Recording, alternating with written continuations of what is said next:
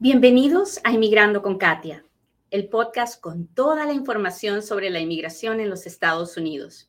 Yo soy Katia Quiroz, abogada de inmigración. Buenos días, bienvenidos a otro Inmigrando con Katia, un programa donde yo, Katia Quiroz, le cuento las noticias de inmigración, le contesto sus preguntas, pero sobre todo trato de compartir un poquito del amor de Dios. Trato de recordarle que una de las, de las claves para vivir una vida tranquila, para vivir una vida contenta, es el agradecimiento. Debemos de vivir en el agradecimiento. No es fácil. Es más fácil mirar a los problemas, es más fácil mirar nuestros defectos, es más fácil mirar los defectos de los demás. Es mucho más difícil vivir dándonos cuenta que somos unos benditos de Dios, que nuestra historia podría ser mucho peor. Y sin embargo tenemos la bendición de estar vivos, de tener manos para tocar, de tener ojos para mirar, de tener piernas para movernos. Y solo por eso vale la pena vivir. Hay que vivir en el agradecimiento si tienes un techo donde dormir, si tienes un plato de comida que comer hay que vivir en el agradecimiento. Una vez que uno empieza a dar gracias por las cosas más simples y más chiquitas de la vida, entonces es mucho más fácil poder mirar a, las cosas desde un ángulo positivo. Así es. Le pido disculpas por los ladridos de Hércules, pero como mi mami está en Perú, Hércules lo tengo que cuidar yo y a veces me tengo que aguantar los ladridos. Muy bien, vamos a hablar de inmigración como todos los días y hoy día vamos a hablar de un tema que es bien importante y que en el que realmente no pensamos mucho, ¿ok? Hoy día vamos a hablar de nuestros errores del pasado. Mire, que levante la mano quien no ha cometido errores en su vida y que tire la primera piedra. Definitivamente esa no voy a ser yo, porque yo he cometido muchos errores en mi vida. Entonces, muchos de nosotros hemos cometido errores en nuestra vida y lamentablemente esos errores pareciera que nunca se acaban, que nunca expiran, que siempre están encima de nosotros, que son una marca, una huella que nos persigue. Si usted se siente así, levante la mano, déjemelo saber. Dele clic a este programa y sobre todo compártalo, porque tal vez hay alguien en sus redes sociales que siente que ese error del pasado nunca va a acabar, que nunca se le va a perdonar. O tal vez piensa, uy, ya lo cumplí, ya lo acabé y entonces ya no necesito hacer nada, ya no me va a fastidiar y no es así. Así que si usted se siente así, déjemelo saber porque tengo que contarle muchas cosas acerca de este tema. Así que cuénteme de dónde nos está mirando. Mis lentes están resucios. Ahí voy, ahí voy.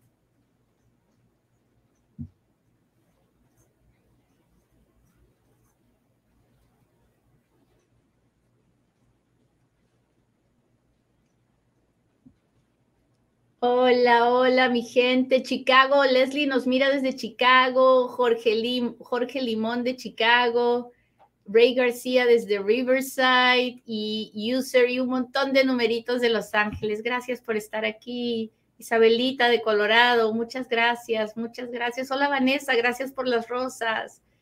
Gracias, gracias. Atlanta, Georgia, Víctor, muchas gracias por estar aquí. Julián de Wells Palm Beach y Enrique de San Diego, Arnulfo de Texas, Bigman desde Miami, Florida, Pablo de Zacatecas. Qué bendición, qué bendición que me acompañe. Muy bien, empecemos. Lo primero que le voy a decir es que nuestra historia no tiene fecha de expiración. Y cuando es un inmigrante, con más razón, no tiene fecha de expiración. En los Estados Unidos hay errores que uno comete que sí tienen fecha de expiración, que después de cierto tiempo dejan de, de fastidiarlo y que si usted hace procesos especiales como el sellado del record o el vacation o el expungement, usted ni siquiera los tiene que volver a mencionar. Nada de eso funciona para un inmigrante. Para un inmigrante, su historia es su historia y usted la va a tener que contar hasta el día que se haga ciudadano de los Estados Unidos. Entonces, su historia no tiene fecha de expiración. Sin embargo, eso no significa que tiene que, que es un, es un problema toda su vida. No, hay muchos errores del pasado que no son un problema para la inmigración. Hay muchos errores del pasado que van a ser un problema toda su vida. Vamos, vamos a hablar hoy día de eso y voy a darle ejemplos, ¿ok? Yo divido a los errores del pasado en dos tipos. Los problemas que hayamos podido tener con la Oficina de Inmigración, la patrulla fronteriza, gracias Almita, la patrulla fronteriza, ICE, la Corte de Inmigración, ese es un tipo de problema. Y el otro es los errores que haya podido cometer con la policía que me hayan llevado a un arresto, a, a que me hayan encontrado culpable de un delito. ¿Ok? Entonces vamos a separarlo en dos partes. ¿Hasta ahí vamos bien? Muy bien. Hablemos primero de los errores que tienen que ver con la oficina de inmigración. Por ejemplo, cuando una persona entra a los Estados Unidos indocumentada. Usted y yo sabemos que eso no es lo correcto, ¿verdad? la mayoría de las personas que vienen indocumentadas no tienen otra opción y cometen una violación a la ley de inmigración a sabiendas. Saben que está mal, igual lo hacen. ¿Cuándo, ¿Cuál es el castigo? Bueno, la ley de inmigración que nosotros tenemos ah, no le permite a alguien que ha entrado indocumentado arreglar su situación migratoria a través de ningún familiar dentro de los Estados Unidos. Las únicas visas que uno puede pedir estando indocumentado por haber entrado indocumentado, donde se puede pedir perdón, es la VAWA y la visa U, que son las visas para víctimas de crímenes que cooperan con las autoridades y la visa para las víctimas de violencia doméstica. Todas las demás tienen, todas las demás personas que quieren arreglar por trabajo, por familia, no pueden porque entraron indocumentadas. Entonces, ese es, ese es el castigo. ¿Cuándo se acaba ese castigo? No se acaba. Mientras usted esté indocumentado, porque entró indocumentado, no puede cambiar de estatus y pasar a ninguna otra cosa que no sea VAWA o visa U. Y si sale, tiene 10 años de castigo y debe esperar afuera antes de poder volver a entrar. Ahora, digamos que usted tiene una orden de deportación y usted salió y se volvió a meter. Si se volvió a meter sin permiso, entonces está en violación de esa orden de deportación anterior. ¿Y cuándo se acaba eso? No se acaba. Mientras usted esté aquí, estará en violación de una orden de deportación. Y si usted decide irse, tendrá que irse por 10 años, a fuerzas 10 años, antes de siquiera volver a venir a pensar en qué en qué puede, en qué puede volver legalmente. Digamos que usted tiene una orden de deportación ah, o firmó la salida voluntaria con ICE y se va a su país y usted sale de los Estados Unidos. Cuando sale, generalmente, si ha vivido más de un año, tiene más de 10 años, tiene 10 años de castigo. Pero si solo estuvo una sola vez en los Estados Unidos, usted podrá tratar de volver a entrar con una petición familiar haciendo perdones. Un perdón por los 10 años de castigo, otro perdón por la orden de deportación. Así que es posible volver a entrar cuando uno se queda afuera después de haber vivido aquí.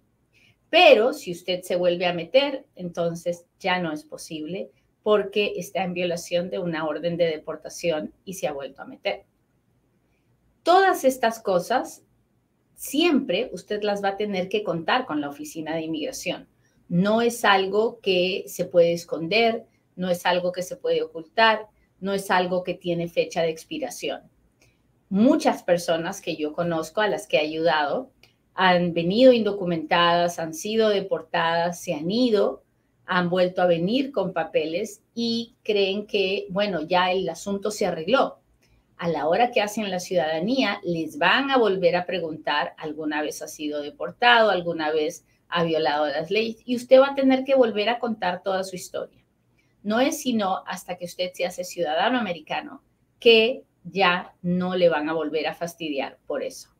¿Hasta ahí estamos claros? Cuénteme si me está entendiendo.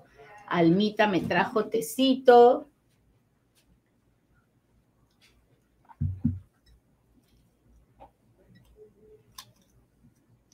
Cuénteme, cuénteme si me está entendiendo, póngame un dedito, comparte el programa. Muchas gracias por estar aquí. Bencio dice, todo claro.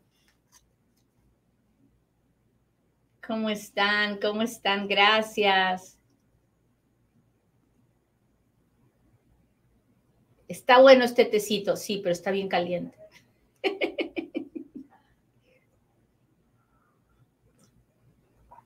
Ok.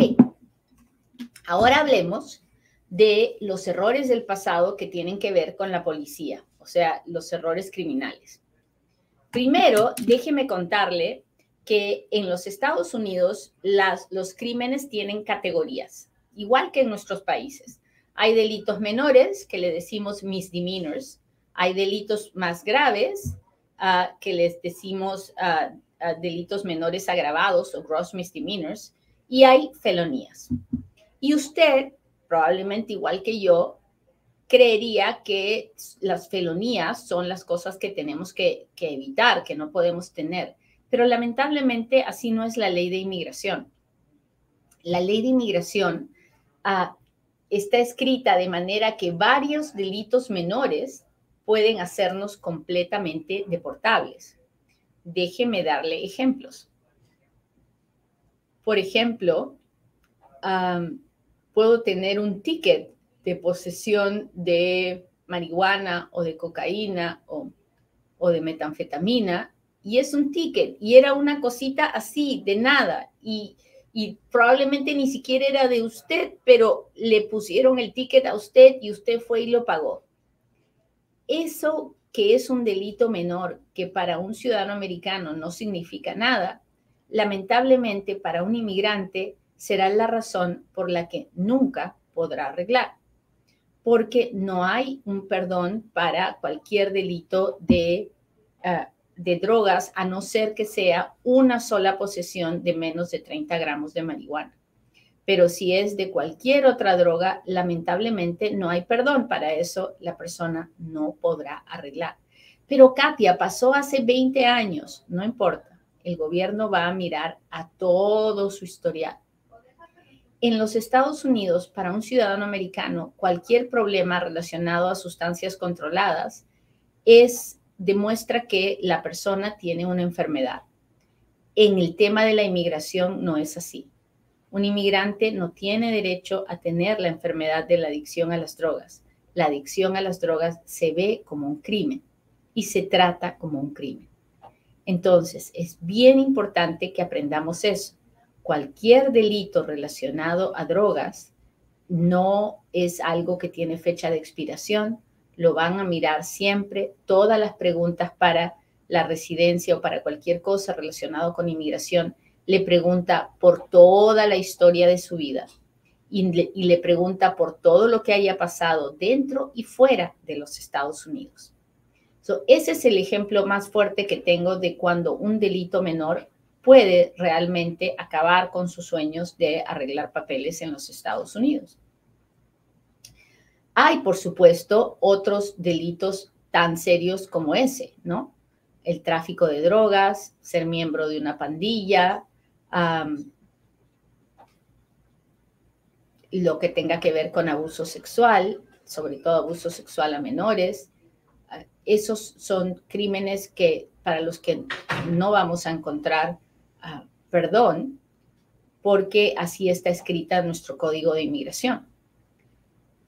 Hay delitos que sí, que parecen tontos y son tontos y pues no van a afectarme.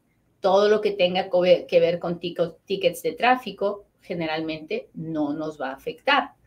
Ah, no importa cuándo haya pasado, usted los va a contar. Si lo arrestaron por un ticket de tráfico y fue hace 30 años y usted pagó todo y usted hizo todo, igualito se lo van a preguntar, igualito usted lo va a contestar y no le va a afectar de ninguna forma.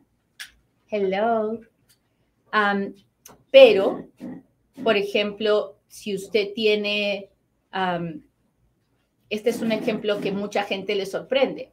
Cuando uno es joven, ya sabe, los muchachos se pueden meter en líos de haber agarrado algo en una tienda o haber estado con un grupo de amigos que agarró algo en una tienda y les dan un ticket o los arrestan por robo de tienda, un robo menor. Es un delito menor, ¿verdad? Sí, es un delito menor. Y si eso es lo único que usted tiene en su vida, no va a ser un problema, es un delito menor y una sola vez no es un problema. Pero ¿qué creen? Si la persona tiene dos delitos contra la fe pública, cualquier delito de fraude, estafa, robo es un delito contra la fe pública, en ese momento ya la persona no puede arreglar papeles, tiene que hacer un perdón especial. Y mucha gente no puede hacer el perdón por diferentes razones. Entonces, tener un delito en el pasado, y si es un delito menor, no debería ser un problema si es que no es un delito de drogas. Pero tener dos ya es un gran problema. Y no importa cuándo haya pasado y no importa que usted haya cumplido con todo lo que tenía que hacer y no importa que su caso se haya cerrado y no importa que el juez al final, después de que usted cumplió con todo, haya dicho que el caso está dismiss. Dismiss en inmigración no tiene ningún valor. Dismiss no significa nada. Nosotros tenemos que revisar el documento de la corte, ver si los elementos de una convicción están en ese documento antes de poder decirle a alguien si va a tener que responder por eso o no. ¿Hasta ahí estamos claros? Cuénteme si me está entendiendo, porque estos temas son complicados. Por más que yo lo trato de hacer lo más fácil de entender. Pero es muy importante contárselos porque quiero que entiendan que si usted tiene un, uh, un reporte de policía, si alguna vez lo arrestaron, si usted tiene algún ticket, si usted tiene, si usted se ha parado en una corte criminal, por favor, busque un abogado. Ya sabe que yo no le voy a decir que me busque a mí, ni le voy a dar mi número de teléfono, ni nada de eso. Pero sí le voy a pedir que busque un abogado, que por ningún motivo vaya a un llena papeles o se deje llevar por alguien que le diga, no, eso ya pasó, tú ya cumpliste, tú ya hiciste. No, eso sería un gran, gran, gran error.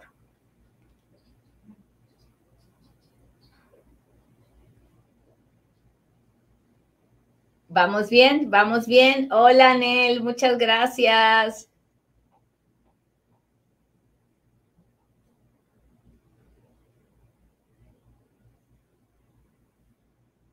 Hola, hola, muchas gracias por estar aquí.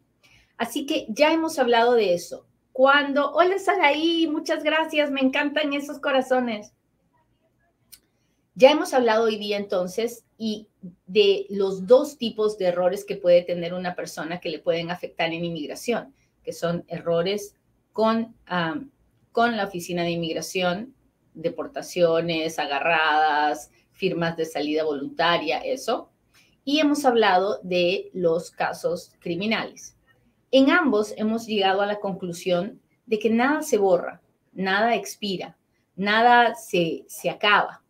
La historia que usted tiene es permanente y, y la oficina de inmigración se la va a preguntar y usted va a tener que responder por ella. Así que esa es la lección más importante que tenemos que aprender hoy día para que no nos dejemos engañar por nadie que nos diga, no, eso ya pasó, ya no cuenta. Mentira, todo cuenta. Y con todo lo que cuenta, es posible arreglar papeles en la mayoría de los casos. En la mayoría de los casos, cuando alguien viene y me dice, mire, tengo este problema de mi pasado, generalmente es algo que podemos, podemos contestar con la verdad y podemos salir adelante.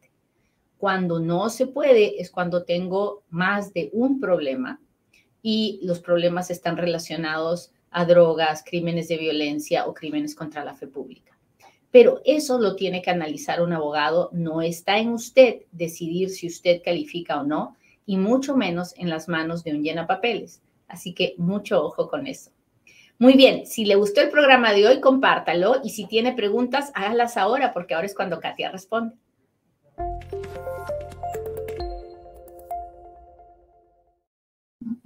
A ver, déjeme ver dónde están.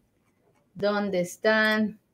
Abogada, si ya pasaron más de 18 años y tenía orden de deportación, todavía tendría que pedir el perdón, lo podría pedir antes de mi cita consular. Ah, depende. Bueno, si, si usted tenía orden de deportación, entonces definitivamente tiene que pedir el perdón 212. Y ese perdón 212 lo puede pedir antes de su cita consular una vez que tenga ya un caso en el Centro Nacional de Visas.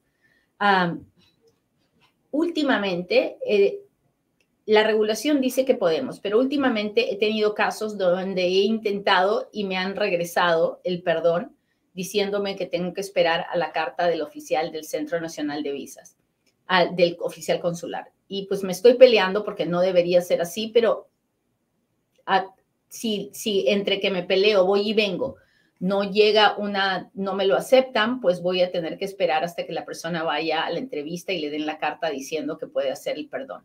Pero si usted tuvo una orden de deportación, definitivamente tiene que hacer el perdón 212.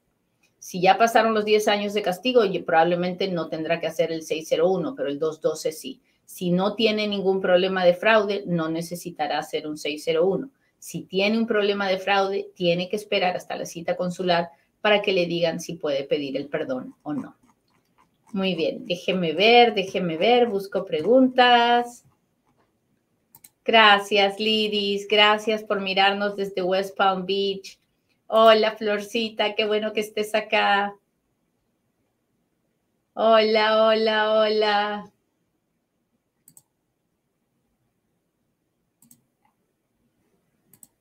Un residente con DUI, al someter la aplicación para la ciudadanía, necesita someter algún perdón. Si es así, ¿cuál es ese perdón? No, no necesita someter ningún perdón, pero tiene que asegurarse que el caso esté cerrado y que el caso esté cerrado por más de cinco años. De lo contrario, no calificará.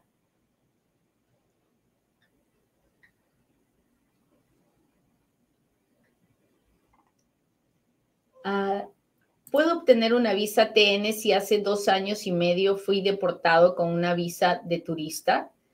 Ah, no lo sé, don José. Tendría que mirar todos los documentos de cuando lo deportaron ah, para saber cuáles son los problemas, qué castigos tiene y si se pueden perdonar con una visa a la hora de pedir una visa de no inmigrante.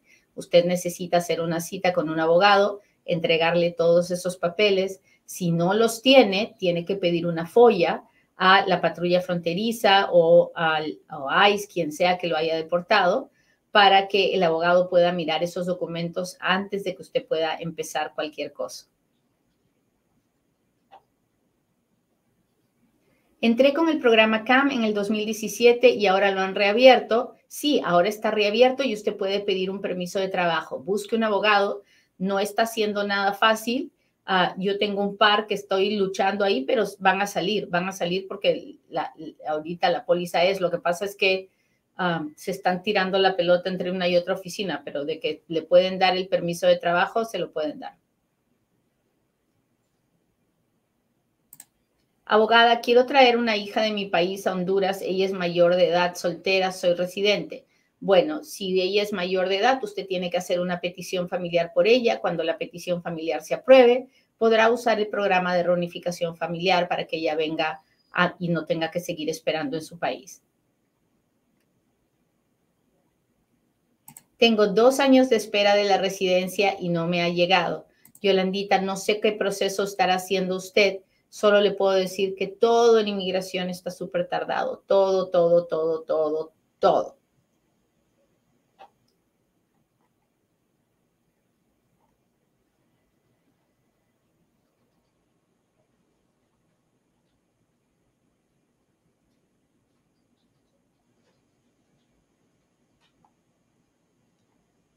Ah, ¿Qué puede decir de un retraso de visa que hubo hoy en inmigración? Nada, Rosario, no sé, no sé de qué me, no sé de qué me está hablando, no me he enterado.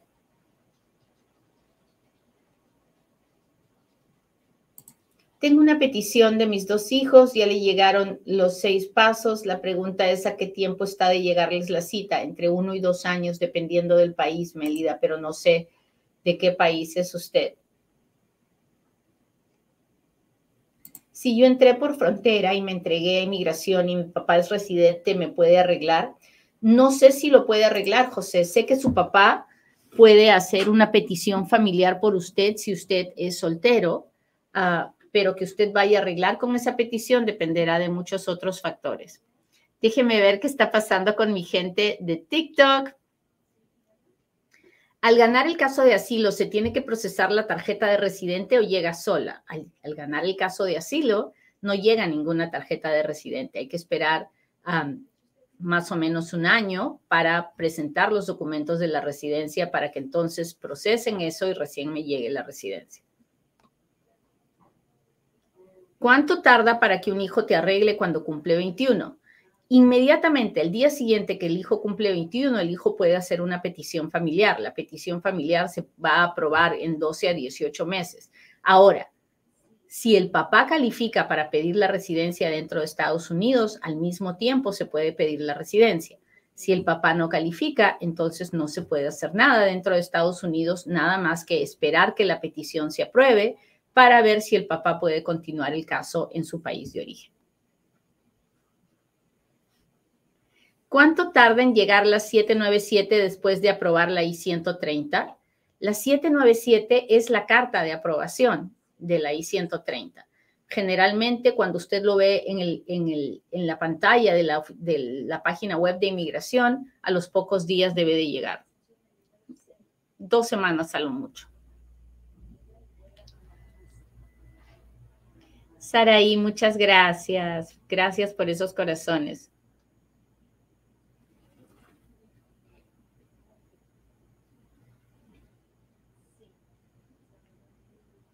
Ver, mi esposo tiene un DUI que le dieron 12 años atrás. ¿Podría afectar? Si es lo único que tiene uh, y algún día él pide la residencia, no debería afectarle. Pero, Dios no lo permita, se encuentra con ICE, va a ser un gran problema porque por ese DUI le van a negar la posibilidad de pedir uh, fianza y salir de la detención. Entonces, todo depende de quién mire ese DUI. Por eso es que es complicado. Todo lo que tiene que ver con inmigración es complicado y por eso existen los abogados que solo se dedican a eso porque es un montón y hay que estar al día. Muy bien, muchachos, cuídense mucho. Espero verlos muy pronto en otro Inmigrando con Katia. Pórtense bien y den gracias a Dios porque nuestra historia la lleva Él. Hasta mañana.